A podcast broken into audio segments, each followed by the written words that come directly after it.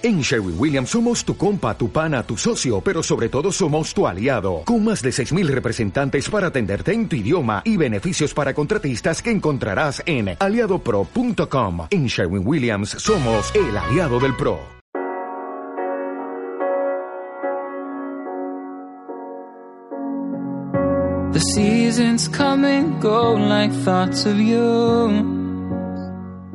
Hola, bienvenidos a un nuevo podcast de Píldoras del Conocimiento. Eh, estamos encantados de estar con vosotros. Estamos en el capítulo número 10. En esta ocasión va a ir sobre eh, sesgos, sesgos cognitivos. Vamos a saber un poquito más, pero antes de empezar, eh, vamos a saludar a Fernando, que está al otro lado. Hola, ¿qué tal, Abraham? Hola, ¿qué tal a todos? ¿Cómo estáis? Muy bien, encantado. Seguro que los oyentes están contentos de escucharnos otra vez y de compartir con sus comentarios pues algunas de las cosas que vayan aprendiendo en el podcast. Esperemos que estén contentos, si no mal asunto. sí, sino que nos lo digan, que estaremos también eh, atentos a, sus comentarios, a su feedback. Y bueno, pues eh, me gustaría preguntarte, Fernando, ¿cómo, ¿cómo te ha ido la semana? ¿Qué nos puedes contar? Mi semana ha sido, he continuado leyendo el libro You Can Be a Stone Market Genius y por otro lado, me he enfocado mucho en el contenido de lo que iba a ser este podcast. Eh, sobre todo, me ha dado por profundizar en, estudiar sobre modelos mentales, eh, finanzas conductuales, eh, control de riesgo y también aprender un poco sobre sesgos cognitivos. Y eso ha sido básicamente lo que he intentado profundizar esta semana. ¿Cómo ha sido la tuya, Abraham? Bueno, pues que ya lo he comentado otras veces, yo trabajo en telecomunicaciones para el Ministerio de Energía. Bueno, esto del ministerio es un poco decir porque cada vez que cambia el gobierno nos cambian también el ministerio, pero de momento sigue siéndolo. Y bueno, viajo por, por las islas y ha sido pues eso, un poquito movidito en cuanto a algún viaje y, y la verdad es que muy interesante, me, me encanta viajar y disfruto de, de mi trabajo. Eh, a veces conlleva que hay algunos expedientes sancionadores a, algunas empresas o, personas que, hacen algún tipo de manejo de las ondas que es eh, fraudulento, pero bueno, eh, la verdad es que en general todo, todo muy bien. Y también, bueno, me he estado centrando en, los sesgos cognitivos. es un tema que me gusta, me gusta conocer cómo, cómo actúan las personas y por qué. Y la verdad es que es un tema que si los oyentes no lo conocen mucho, pues eh, los animamos porque seguramente haremos algún capítulo más sobre sesgos y bueno, que nos comenten luego si, les ha gustado. Y bueno, para, para, empezar, mm, me gustaría preguntarte, Fernando, que yo sé que tú esto lo has mirado, eh, ¿de dónde sale esto de sesgos cognitivos? ¿Qué significa? Yo la primera vez que escuché hablar sobre sesgos cognitivos fue eh, empezando a leer el libro este, el famoso libro del, del economista premio Nobel 2002 de Daniel Kahneman, que es el famoso libro Pensar rápido, pensar despacio. En él ya introducía que tenemos eh, dos sistemas de pensamiento, él le llama sistema 1 y sistema 2.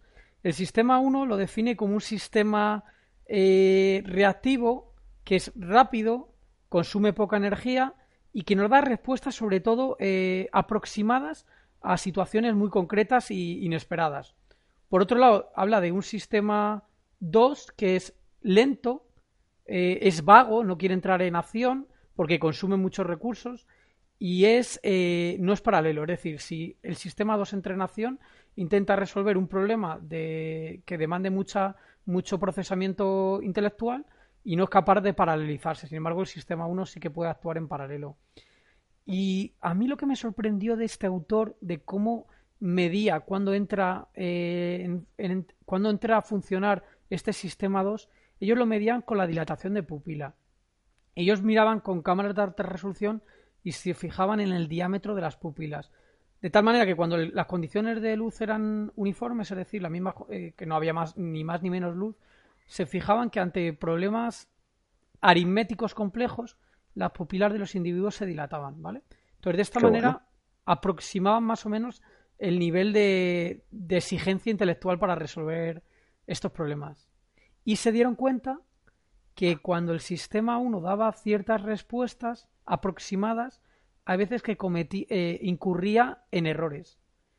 En errores del estilo de los que vamos a comentar en este podcast, que han sido usados eh, sobre todo por, por publicistas, gente del marketing, influencers, etcétera, para eh, inducir que los usuarios o, o, influenciar en el resto de gente para que actuaran de cierta, de cierta forma. Eh, ¿Quieres decir que eh, estos sesgos o estos errores de, de conductuales se pueden utilizar en nuestro beneficio? Se pueden usar en nuestro beneficio. De hecho, yo diría que son herramientas muy potentes para, para influir en las personas y para obtener ciertos resultados.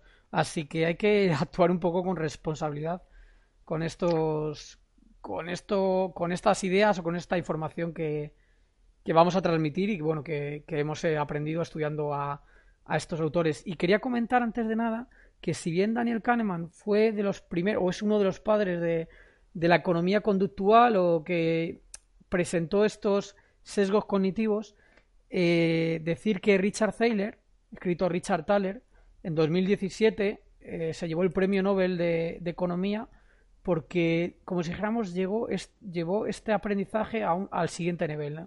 Al siguiente nivel. O sea, profundizó más en cómo funcionamos a nivel intelectual y introdujo nuevos sesgos cognitivos que, que ha demostrado con estudios, con estudios científicos.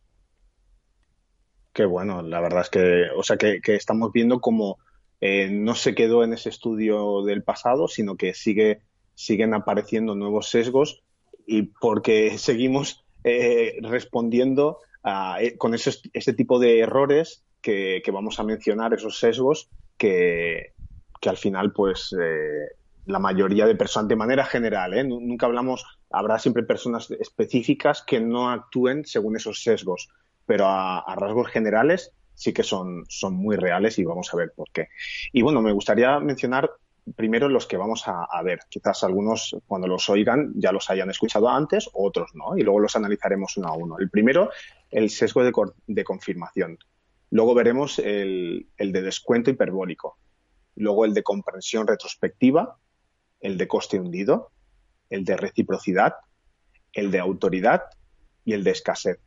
Eh, si no te suenan de nada, eh, no pasa nada. Eh, lo vamos a analizar y seguro que al finalizar este podcast los tendrás mucho más claros y sabrás cómo utilizarlos en tu día a día o verte a veces reflejado en ellos y saber cómo actuar frente a ellos. Así que, ¿qué te parece, Fernando? ¿Comentamos el sesgo de confirmación? Sí, decir antes de nada que aunque nosotros vamos aquí en este podcast a debatir un poco, a comentar esto, una serie de sesgos, lo, lo, los que nosotros hemos identificado como los más principales, eh, en la literatura científica se han identificado más de 40 sesgos cognitivos y paulatinamente se van descubriendo nuevos sesgos. Así que nada, nosotros vamos a, mostraros los más representativos y que nosotros consideramos que tienen más aplicación en nuestro día a día. Así que sí, si quieres, Abraham, comenzamos con el sesgo de confirmación. ¿Qué podrías decirnos que es el sesgo de confirmación? Bueno, eh, así de manera resumida, es que mmm, nos gusta imaginar que nuestras opiniones son lógicas, son racionales, son objetivas y aunque muchas veces eh, no es así, eh, pero buscamos detalles eh, que confirmen lo que nosotros pensamos. Eh, vemos lo que queremos ver y oímos lo que queremos oír. Cuando, a lo mejor encontramos cosas que están en contra de lo que pensamos, pero esas las omitimos y nos quedamos con las que nos interesan para no cambiar para no decir que estábamos equivocados. Sí, yo esto lo veo, lo veo constantemente en el día a día, cómo incurrimos constantemente en el sesgo de confirmación. Por ejemplo, eh, en el mundo de la inversión, cuando encontramos una compañía en la que queremos invertir, lo primero que hacemos es eh, preguntamos al resto de la gente, oye, ¿qué opinas? Eh, ¿Te gusta? ¿No te gusta? Eh, vemos si otros inversores lo tienen. Eh, de tal manera que estamos ya, por así decirlo, incurriendo en este sesgo de confirmación. Al igual que, por ejemplo, cuando tenemos una ideología política, tendemos a leer las noticias del periódico que confirman nuestra teoría. Cuando realmente deberíamos hacer todo lo contrario, buscar información que desmonte lo que estamos pensando para obtener una visión un poco más realista. Y sin embargo, ya te digo, tendemos a, por este sesgo cognitivo, tendemos a encontrar, eh, buscar evidencias que confirmen nuestra, nuestro modelo mental, básicamente. Sí, yo, yo pienso en un ejemplo, ¿no? Si yo estoy hablando con un amigo y le digo, caminar 10.000 pasos al día mejora, tu salud cardiovascular. Y mi amigo pues lo pone en duda. ¿qué, es lo que voy a buscar en Internet? Pondré beneficio, eh, beneficios cardiovasculares de caminar 10.000 pasos. Cuando quizás la búsqueda, siendo objetivos, sería beneficios y perjuicios de caminar 10.000 pasos. Pero claro, no me interesa hacer esa búsqueda, me interesa más eh, aquello que apoye mi teoría de que lo que estoy diciendo es real. Pues lo hacemos casi sin darnos cuenta, pero eh, sucede en nuestra vida familiar, laboral, política, en multitud de, situaciones. Es que además... De hecho, sí, a ver, continúa Sí, de hecho se trata de, un prejuicio cognitivo que nos incita a seguir de acuerdo con esas creencias para así evitar en contradicción con nosotros mismos. Es así de sencillo. Mm. Además, yo veo que es muy, muy fácil eh, caer en este sesgo, porque tendemos a juntarnos con las personas que se alinean con, nuestros intereses y que tienen gustos muy similares, con lo cual eh, es bastante sencillo, sin darnos cuenta, creer en caer, caer en este error cognitivo. Esto se ve, yo lo veo mucho que se ve, por ejemplo, en la comunidad científica o en la comunidad inversora, que, claramente eh, eh, vamos cada vez reduciendo nuestra forma de pensar a lo que piensa la mayoría por este sesgo de, confirmación y es algo que realmente es peligroso para, para seguir aprendiendo. Otra, otra cosa que me gustaría comentar relativo a este sesgo de confirmación es que hay estudios, por ejemplo, de, cuando se pregunta a una cierta población eh, una pregunta determinada, si preguntamos de forma independiente a, los individuos sobre esta pregunta, digamos que cuando la pregunta se ha hecho a una población muy elevada, el promedio de respuestas se, acerca bastante al resultado real. Pero cuando estas preguntas están correlacionadas, cuando, o sea, cuando preguntamos a una persona y la segunda persona ha escuchado lo que ha respondido la persona primera, está condicionada. Está condicionada y hay cierta correlación en la, en la respuesta. Por eso nosotros, los científicos, tratamos siempre de cuando hacemos experimentos, hacer los test de tal manera que no estén correlacionados. Es decir, que los usuarios no sepan que ha respondido a otros usuarios y que las preguntas no tengan correlación entre sí. ¿Vale? Para evitar precisamente este sesgo de confirmación. Exacto. Muy bien, yo creo que. que ha quedado más o menos claro. Queda, queda bastante claro eh, de en qué ámbitos puede afectar, cada uno puede sacar sus conclusiones, pero que es muy real, tan real como, la vida misma. El segundo sesgo es el de descuento hiperbólico. Eh, así a lo mejor de primeras no, dice nada, ¿no? Pero es muy importante en el, en el mundo de los negocios, sobre todo en, el mundo de los negocios personales, ¿no? ¿Por qué? Porque es querer recibir una recompensa rápidamente en lugar de esperar a recibir una recompensa más grande, pero en el futuro. Y a lo mejor pensamos que no, pero si nos dan a elegir, ¿qué preferimos? ¿10 euros ahora o 15 el mes que viene? Normalmente tendemos a buscar el beneficio instantáneo. Sin embargo, está demostrado que esforzarse por el largo plazo trae mayores beneficios, pero no es lo que sucede en la vida real. No sé qué opinas, Fernando. Pues que estamos sesgados eh, eh, inconscientemente a ser cortoplacistas. Como bien comentas, a, a disfrutar de la recompensa instantánea. Voy a poner dos ejemplos. Por ejemplo, sabemos que comer comida basura eh, nos puede perjudicar en largo plazo. Pero hay veces que somos tenemos un deseo irrefrenable de comernos eso que nos va a perjudicar, aunque en el largo plazo, eh, evidentemente, comer algo saludable nos generaría mayor beneficio. Esto, por ejemplo, se ha demostrado con un estudio que se hizo a, niños pequeños, de, creo que tenían 12 años, y la historia era la siguiente, les dejaban a un niño pequeño en, una habitación cerrada y con un pastel delante. Y se le decía, si aguantas 10 minutos, será sin comértelo, será recompensado con dos pasteles. Pues se descubrió que el 70 y, pico por ciento de los niños se comían el pastel y no eran capaces de, de refrenarse para esperar el segundo pastel. Este estudio que se hizo cuando eran jóvenes se siguió la evolución de estos niños a lo largo de, su vida y se descubrió como las personas que habían sido capaces de aguantar este deseo irrefinable eh, habían, habían tenido una vida más exitosa. Habían obtenido más éxito, habían tenido mejor salud y en general habían tenido menos problemas en su vida.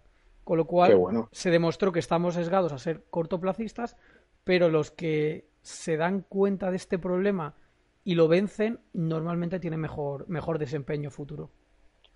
Por lo que hablamos, porque tienden más a pensar en decisiones que le benefician a largo plazo, que son eh, en la mayoría de los casos más beneficiosas que ese corto plazo. Y me has hecho recordar sobre, sobre ese estudio que yo vi, está, creo que está, está en vídeo esa prueba, y la verdad es que es muy graciosa viendo a los niños eh, cómo intentan aguantarse de comer el pastel, pero no lo pueden, no lo pueden hacer, ¿eh? y al final la mayoría pues terminan, terminan cogiendo y comiendo. Exacto. Y, y bueno, ejemplos de este tipo de, de conducta hay, hay, muchas, ¿no? Como comprar algo que quizás no podemos pagar, eh, eh, pero pensamos que, que, lo queremos, entonces somos capaces de eh, endeudarnos en aquello que no nos podemos permitir porque queremos eh, ese, por ejemplo, una casa, ¿no? A lo mejor no nos podemos permitir comprarla y cuando los bancos han estado dando créditos demasiado fáciles, aunque sabían que era muy posible que esa persona no, no pudiera pagarlo, pero aún así, eh, porque queríamos ese beneficio instantáneo en lugar de esperar, ahorrar y cuando pudiéramos realmente eh, pagarnos esa, esa casa, pues comprarlo. Y así que sucede en muchas más situaciones de las que, de las que pensamos. No sé qué pensará el, el oyente. Si se siente reflejado, nos gustaría que nos lo dijera en los comentarios y que vea cómo esto le ha abierto los ojos eh, al verse reflejado en este sesgo. Hmm. Y le recuerdo al oyente que si le interesan estos temas, eh, que nos lo digan y sobre todo que se suscriban, que podemos seguir profundizando y comentar más sesgos cognitivos, incluso combos entre unir uno con otro para conseguir un resultado incluso mayor. Todo esto se puede lograr, así que no os olvidéis de suscribiros y dejarnos vuestro comentario. Y si te parece, pasamos al siguiente sesgo cognitivo, que se llama de compresión retrospectiva. ¿Qué es la comprensión retrospectiva? Bueno, yo este sesgo la primera vez que lo descubrí fue leyendo a, a Nassim Taleb y él comentaba en su libro El cisne negro como una vez que suceden hechos él comentaba hechos que son altamente improbables, que él le llama cisnes negros. Eh, luego, a posteriori, pensamos que eran hechos fácilmente predecibles y lo que hacemos es que construimos una narrativa que lo explica, no teniendo en cuenta que estos hechos son altamente complejos y explicar toda la cadena de sucesos que han desembocado en que, esto, en que este hecho ocurriera era prácticamente imposible de predecir. No sé si habrán más o menos entiendes de qué va este sesgo cognitivo? ¿Qué, qué opinas tú? Sí, eh, nos sucede que cuando algo ya ha sucedido, mm, somos los más listos y sabíamos que iba a suceder. Eh, lo vemos todo más fácil cuando ya ha pasado, somos como, como genios. Eh, cuando si somos objetivos, si olvidamos cómo ha sucedido, eh, realmente no lo teníamos tan claro como queremos mostrar. Y pongo un ejemplo. Eh, dos profesores demostraron este sesgo retrospectivo, eh, mostraron a 352 estudiantes de la Universidad de Iowa eh, un vídeo y que era poco claro, ¿no? era poco esclarecedor de una cámara de seguridad donde se veía un hombre que entraba en un almacén justo antes de asesinar a un guardia de seguridad. Se les mostró una serie de fotografías del caso real menos la foto del verdadero homicida. Claro, los 352 estudiantes hicieron una identificación falsa, no podían acertar, evidentemente pero a unos pocos se les dijo que lo habían identificado correctamente. ¿Qué, les pasó?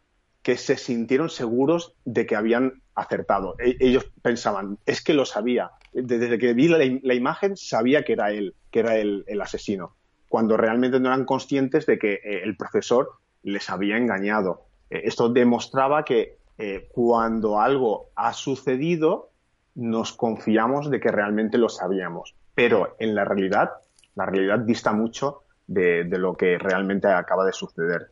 Y, eso es lo que sucede en muchos casos. Qué bueno, este, qué bueno este, este ejemplo.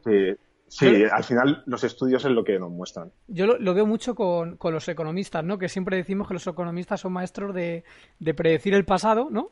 Explican por qué ha habido una crisis, explican por qué ha sucedido esto o lo otro, y luego a la hora de predecir, pues prácticamente ninguna acierta, ¿no? Eh, por ese sesgo de compresión retrospectiva, que trata de simplificar un hecho pasado como si fuera fácilmente predecible, ¿no? Le llaman la racionalización post, decisión, ¿no? O, cómo nos engañamos a nosotros mismos, visto de otra forma. Sí. Fíjate, los psicólogos, ¿no? Que tiene el nombre de sesgo retrospectivo, pero también le llaman el fenómeno de lo sabía desde el principio.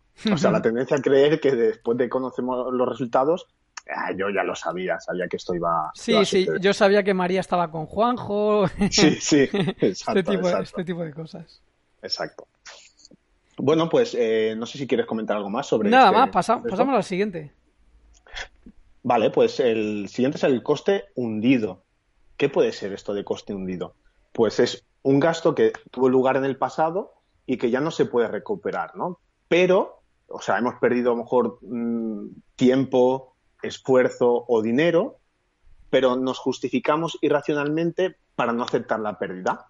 Eh, no sé cómo lo ves tú, Fernando, si lo, ves así. Sí, yo esto lo veo muy bien con, con, ejemplos concretos. Por ejemplo, una pareja que lleva, no sé, 20 años casados y a lo mejor ya no sienten nada por estar juntos, incluso si tuvieran que volver a empezar la relación en ese mismo momento no lo empezarían. Pero dicen, oye, ¿cómo voy a dejar la relación con todo lo que hemos vivido juntos, con todas las propiedades que tenemos en común, etcétera, ¿no? Entonces, muchas veces habría que tomar la decisión como si, como si fuera, eh, como si hubiera que tomarla en ese momento. Esto, por ejemplo, también lo veo en las inversiones. Digamos que nos puede, eh, digamos, ya hemos perdido cierta cantidad de dinero y nos cuesta reconocer la pérdida cuando realmente lo que tendríamos que hacer es pensar, oye, ¿en este momento volvería a hacer esta inversión? Si la respuesta es que no, entonces habría que asumir eh, este coste hundido y, asumir pérdidas y, y, a otra cosa. Misma cosa, por ejemplo, cuando empezamos una carrera y, llevamos dos años con ella y, vemos que no nos gusta, muchas veces tiramos para adelante por no asumir eh, este coste hundido. Sí, yo eh, buscando información sobre este sesgo, eh, he encontrado un ejemplo bastante práctico, ¿no? Eh, había una, empresa que eh, habían invertido pues 5.000 euros en, una página web y demás y eh, no, no iba hacia adelante. Entonces decidieron que no, no iban a poner más dinero. Eran dos socios, dos hermanos. Entonces vino una persona y les ofreció 1.500 euros por la página. Sin embargo, uno de los hermanos eh, estaba dispuesto a vender porque no iban a recuperar nada de ello, porque todo, todo iban a ser pérdidas, porque no veían opción a, levantar la página.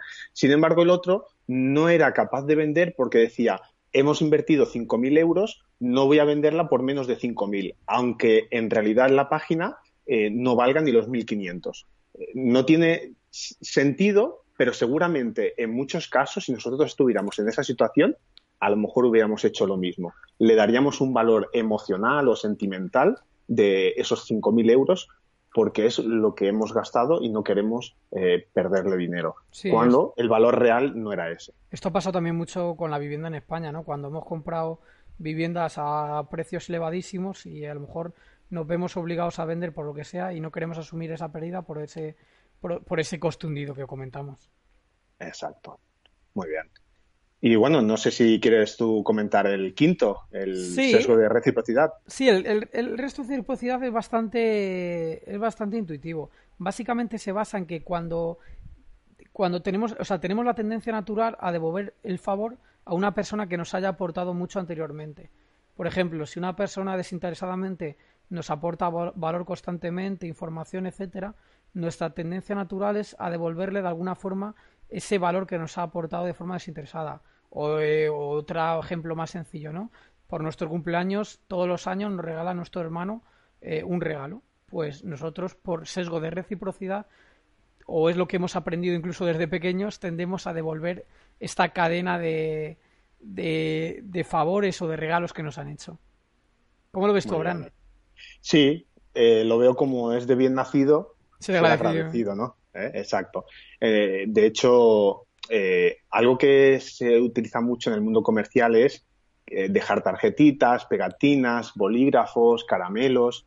Es como si te han dado algo, eh, es luego más difícil decir que no. Y yo pongo, un ejemplo, ¿no? Yo, antes de, ahora estoy en telecomunicaciones, pero antes estaba en otro departamento, ¿no? Que, con atención al, público. Y, y, ¿qué hacían algunos? como tenían que, había profesionales que venían a menudo, pues a veces te traían bolígrafos, a veces te traían algunos dulces, algunos bombones, algún detalle y eh, luego sin darte cuenta te estaban pidiendo favores, con lo cual eh, te estabas viendo que eh, no lo hacían por, por pues simplemente por hacer, sino que era una manera de ablandarte para que luego te diera, te fuera más fácil ayudarles y hacerles ese favor, ¿no? Entonces, también hay una parte negativa en esto. Sí, que, el, marketing, el, marketing lo usa constantemente, claro. Eso es. Hay que también aprender a decir que no. Entonces, y, y, pongo un ejemplo, ¿no? hubo unos, bueno, un grupo, ¿no? Los Hare Krishna, que regalaban flores a los peatones y les pedían una donación. Claro, como ya les daban una, flor y no les permitían eh, devolverla, la gente se sentía impulsada al menos a dar una donación y se multiplicaron los, los, ingresos de, de, este grupo, ¿no? Hasta que la gente se dio cuenta que lo que había que hacer era desde el principio rechazar las flores. Como ya rechazaban desde el principio las flores, ya se dieron cuenta que luego no se sentían obligados a, responder con, una donación que realmente a lo mejor desde un principio no querían dar, pero al haber recibido la flor, eh, pues se sentían más, más impulsados. Así que eh, a la misma vez, en ciertas mm. situaciones, debemos aprender a decir no. Es parecido a como cuando vas por la calle y te ofrecen una rama de romero, ¿no? Que luego te ves, te ves como en la obligación moral de darle algo, o cuando te dan un trocito de queso en el supermercado para que pruebes, luego como que tienes la tendencia o te sientes mal si no le compras el queso de verdad, ¿no? Este tipo de cosas. Yo he visto un estudio muy curioso eh, y se ve en la, en la hostelería como los camareros que dan una, por ejemplo, una golosina al acabar eh, la comida, aumentaban notablemente sus propinas. Y luego había otra, una estrategia que incluso aumentaba aún así muchísimo más la propina, que era le daba una, lo que sea, una tapa, una golosina, lo que sea, al acabar la comida y luego cuando se alejaba de la mesa se daba la vuelta y decía, bueno, qué narices, os voy a dar otra más que me habéis caído muy bien, que soy muy bajos. Pues esta estrategia incluso de volverse y darle otra segunda adicional provoca un, un, aumento, pero estamos hablando de más del 25% en estudios de, de, la propina que los usuarios le daban de vuelta al camarero. Y esto es uso en marketing de, este sesgo de reciprocidad.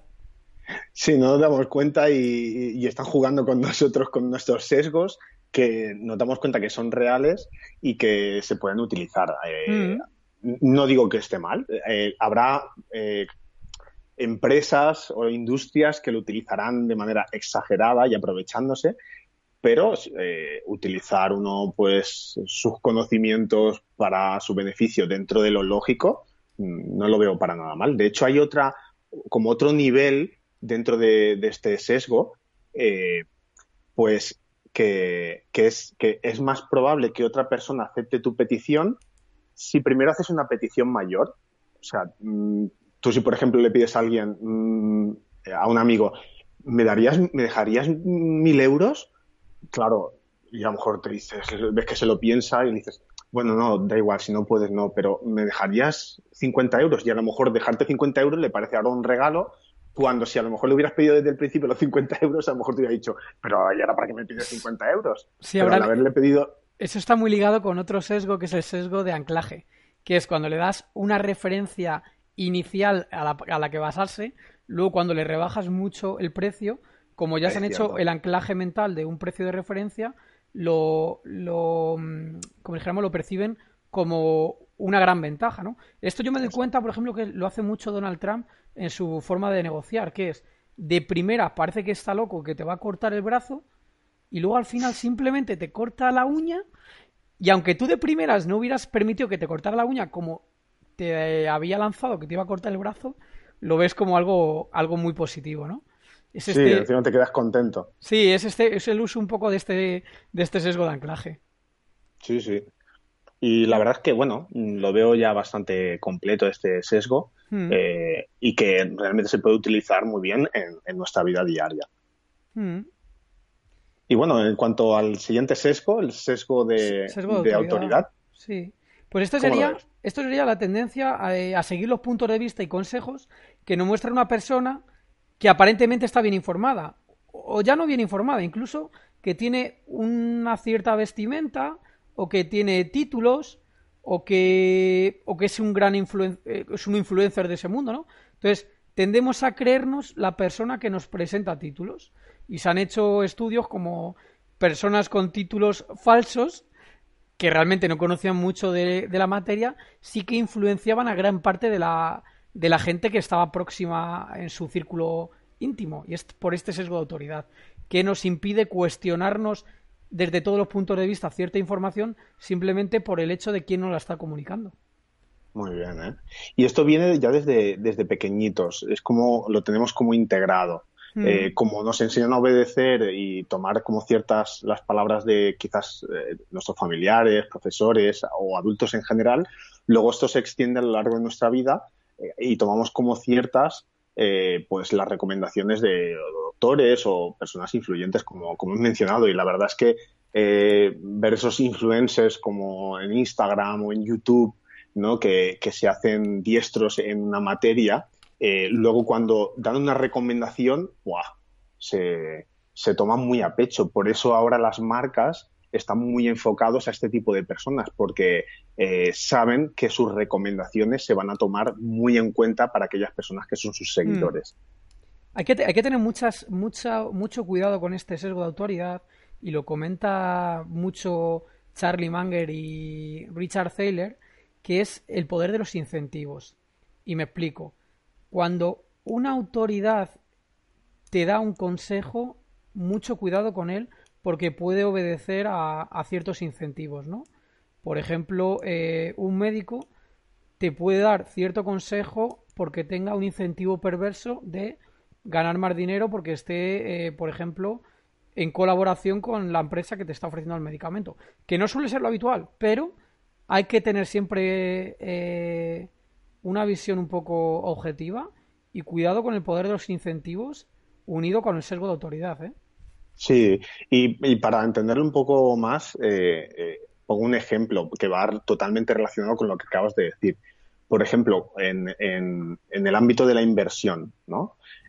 cuando alguien que tiene, es un reputado inversor dice públicamente que ha comprado acciones de una determinada empresa, es muy fácil que automáticamente suba en la bolsa tras ese anuncio la cotización de, esa empresa. Calienta el precio de la acción y está. Eso es. porque entonces muchos inversores van a, van a decir, ah, como esta persona lo dice, debe ser una buena compra, es el momento de comprar. Entonces muchos van a entrar ahí y va a subir la empresa. Y posiblemente esta autoridad eh, o este reputado inversor va a estar incentivado por detrás quizás por, directamente por, la, por esta empresa. Y, ojo, que... y ojo que este inversor no es tonto, me explico.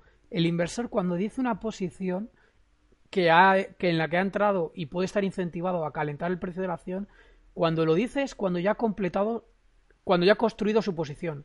Es decir, cuando ya, cuando ya ha completado todas las inversiones para construir la posición que consideraba oportuna en su portfolio. Si el, si el inversor no tiene construida completamente la posición, no nos va a decir la posición que ha comprado. De tal manera que cuando nos lo está diciendo, normalmente tiene el incentivo que nos lo dice por una determinada razón. Entonces, mucho ojo, que cuando nos enteramos de las posiciones que ya ha construido otro inversor es porque realmente ya la tiene construida y le interesa que a partir de ahí suba de precio. Así que mucho cuidado con este, como bien comentaba Blan, con el tema este de los incentivos y la autoridad. Exacto, ¿eh? así que debemos preguntarnos, ¿no? Cuando vemos que alguien eh, influyente dice algo, vale, eh, pararnos, no tomarlo directamente como veraz, sino preguntarnos, ¿es esta persona realmente experta? ¿Qué grado de veracidad debo suponer que tiene? ¿Tiene algún interés en comunicarlo? ¿Tiene algún interés, tiene algún interés en decirlo? Entonces, eh, de ahí, pues eh, intentar ver cuál es la realidad de la situación y luego, entonces, tomar la decisión si realmente vale la pena o no. Pero de buenas a primeras, eh, verlo como, como algo 100% real, puede ser que en muchos de los casos nos estemos equivocando. Yo, por ejemplo, he ido a varias charlas de inversores y es curioso porque cuando le preguntan a los inversores cuáles son las últimas posiciones que ha abierto, la mayoría se niega a responder porque todavía no ha construido la posición. ¿Vale? Y entonces cuando ya la tiene finalmente construida, ahí es cuando lo dice, ¿no? Cuando le interesa. Entonces, ojo con esto. Exacto. Así que muy a tener en cuenta este, este sesgo eh, y de autoridad y, bueno, tener en cuenta que, mm. nos afecta en, muchos ámbitos, ¿eh? no solo en, el tema económico de inversión, pero sí que es también a tener en cuenta. Mm. Y bueno, por, por, último entramos en el sesgo de la escasez. Eh, dicen que lo escaso es siempre más valioso, ¿no? Sí. ¿Qué opinas, Fernando? Pues este sesgo lo usan mucho nuevamente la gente de, de marketing, ¿no? Y es que es la tendencia a dar más valor a las cosas que aparentemente son más escasas. Y digo aparentemente porque muchas veces no sabemos si son realmente escasas o no. Por ejemplo, cuando vemos que estamos comprando en Amazon y pone solo quedan tres productos, pues instintivamente no sabemos si realmente quedan tres productos o no. Lo normal es que, bueno, puede que haya cierta de verdad, por, cierta veracidad en que quedan tres productos, pero seguramente Amazon vuelve a, a reponer el stock rápidamente. Pero ya nos entra la urgencia. Y muchas veces este, este sesgo de, escasez es lo que nos impulsa a tomar acción ya en ese momento. Si no hubiera este sesgo de escasez, no tomaríamos acción, diríamos, bueno, lo dejamos más adelante, lo voy a pensar más. Entonces, este sesgo de escasez es lo que nos lo que usa el marketing para que tomemos acción rápidamente. Por ejemplo, eh, oferta de descuento del 90% solo este día o solo estos dos días. Pues rápidamente eh, tomamos acción. Y muchas veces no sabemos si es real esta escasez o no, pero bueno, nosotros decimos, ¿y si, si es cierto? ¿Qué pasa? ¿Me voy a quedar sin ello? Pues tomamos acción por ello. Exacto. ¿eh? De hecho, el, pensamiento de las personas es sesgado a favor de lo escaso y en contra de lo, abundante. ¿no? Y, explico un, un, experimento. Se dio un tarro de galletas a un grupo de personas y otro tarro de galletas a otro grupo de personas. A unas se les dijo que quedaban pocas porque habían gustado mucho y a otras se les dijo que quedaban muchas porque no habían gustado. ¿Qué sucedió? Al primer grupo le gustaron mucho, ese fue, eso fue lo que dijeron, y de hecho se las acabaron. Sin embargo, al segundo grupo solo las probaron y confirmaron que no les habían gustado. Se habían visto condicionadas por el sesgo de la escasez. Eh, y sin darse cuenta, se habían visto manipulados por el estudio, en este caso el experimento que querían realizar. Así que se llegó a la conclusión de que cuando algo es escaso tiene más valor que cuando es abundante. Y por eso, los, de hecho lo sabemos, ¿no? Los artículos exclusivos, que a veces hay bolsos de 2.000, 3.000 euros, que tienen una lista de espera de, de 6 meses, de 10 meses, multiplican su valor precisamente por esa escasez, que seguramente se podrían producir en, a mucha mayor escala y no tener esa escasez, pero precisamente esa escasez, esa exclusividad, hace que... Recuerda, Abraham, que también eh, la escasez va ligada con el estatus. Las cosas que son percibidas como más escasas sirve para diferenciarnos del resto de la sociedad y por ende son percibidas como más valiosas y hay gente que lo usa para marcar estatus porque tiene cosas realmente escasas. Esto también lo, tienen en cuenta los, los austriacos y hablan del coste marginal de los productos. ¿eh? Algo que es muy escaso y muy valorado en ese momento, aumenta su valor percibido y por lo tanto la gente está dispuesta a pagar más por ese, por este bien o servicio. Así que bueno, yo creo que esto ha sido un poco el repaso a, los sesgos principales. Ya hemos comentado que existen muchos más sesgos y que probablemente lo analizaremos en próximos podcasts, pero espero que, os hayan sido de tremenda utilidad. Sí, esperamos que si alguno os ha gustado, os habéis sentido identificados, que nos lo comentéis. Si os gustaría que analizáramos alguno en concreto, también lo, digáis en los comentarios y que nos dejéis vuestro corazoncito, vuestro me gusta y, bueno, eh, que estamos aquí pronto para, para seguir con vosotros. Y nada, chicos, a seguir aprendiendo y nos vemos en el próximo podcast.